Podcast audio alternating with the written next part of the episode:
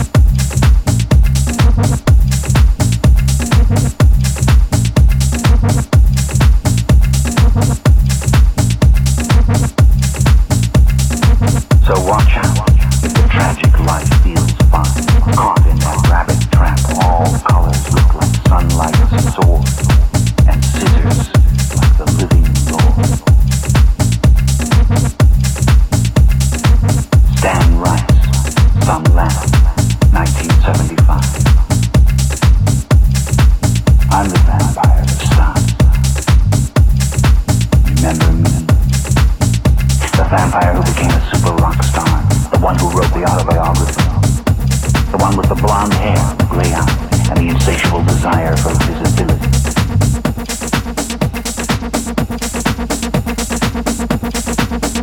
I wanted to be a symbol of evil in a shining century that didn't have any place for the literal evil that I am.